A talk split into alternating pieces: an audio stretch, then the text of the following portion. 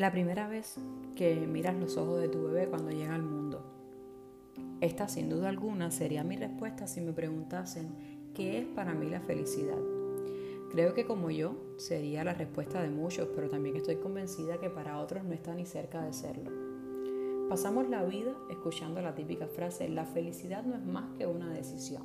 Tú decides si eres feliz o no, pero ¿qué pasa si no resulta tan simple para mí? ¿Qué estoy haciendo mal que no me deja cumplir el deseo de ser infinitamente feliz? Quizás esto sea lo primero que he estado haciendo mal, desear ser infinitamente feliz y vivir un éxtasis de sensaciones placenteras y de ilusiones y metas cumplidas todo el tiempo. ¿Sabes por qué? Porque nada es pleno y absoluto. Y está bien, debemos aceptarlo y aprender a lidiar con ambas situaciones. ¿Qué tal si por un momento te detienes a observar tan solo un día de tu agobiante rutina? Trata de mirarla como ves el capítulo final de la serie que más te haya atrapado y que te mantiene hasta el último minuto intentando descifrar lo que va a pasar. Cambia los protagonistas y la historia por ti y tu historia. Desmenuza tu vida en pequeños fragmentos e intenta dividirlos en dos secciones. Lo que te hace bien, lo que provoca aunque sea un instante breve una sonrisa en tus días. Algo que puede ser tan simple como haberte topado con una pareja de ancianos tomados de la mano o tan excitante como cuando recibes la noticia que has ganado el viaje de tus sueños. Por otra parte, creemos también la sección de lo que no fue tan grato.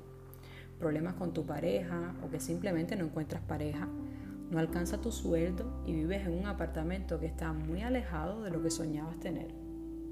Pero vamos ahora más lejos. Piensa en cómo te ves en unos 5 años si tu vida y tu manera de enfrentarte a ella sigue por el ciclo que va hasta ahora. ¿Cómo te sentirías si miraras atrás y te dieras cuenta que no hiciste nada por cambiarlo? No buscaste solución a los problemas que tenías con esa pareja y la relación terminó solo porque te rendiste, aun cuando sabías que todavía merecía la pena. O quizá no te miraste al espejo y descubriste que estabas sola porque eras demasiado para él o ella y que debías primero aprender a amarte y valorarte. Miras las paredes aún más deterioradas de ese apartamento que odias y te cuestionas una y mil veces por qué no fuiste a esa entrevista de un nuevo trabajo por miedo a perder lo seguro. E irónicamente te despiden de eso seguro unas semanas después por recortes. ¿Por qué no tomé las clases de ese curso que me facilitaría un mejor empleo? ¿O me centré en lo que creía era lo correcto cuando en realidad deseaba tomar un rumbo completamente diferente? No hice ese viaje soñado y cada año lo pospuse con cualquier pretexto. ¿Sabes por qué las personas que han estado al borde de la muerte, cuando se recuperan, viven tan desenfadadamente? Porque han entendido que todo eso que no hicieron por temor hubiese merecido muchísimo la pena. Porque comprenden el verdadero significado de ser feliz. Porque ser feliz es eso, vivir. Pero no vivir porque no queda de otra. Respirar no es vivir. Abrir tus ojos cada mañana no es vivir.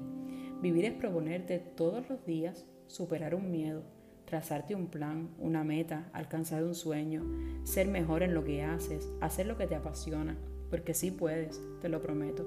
Quizá no sea tan cierta la frase de que ser feliz es tu elección, pero la de vivir a plenitud y poner lo mejor de ti, sin duda alguna sí lo es.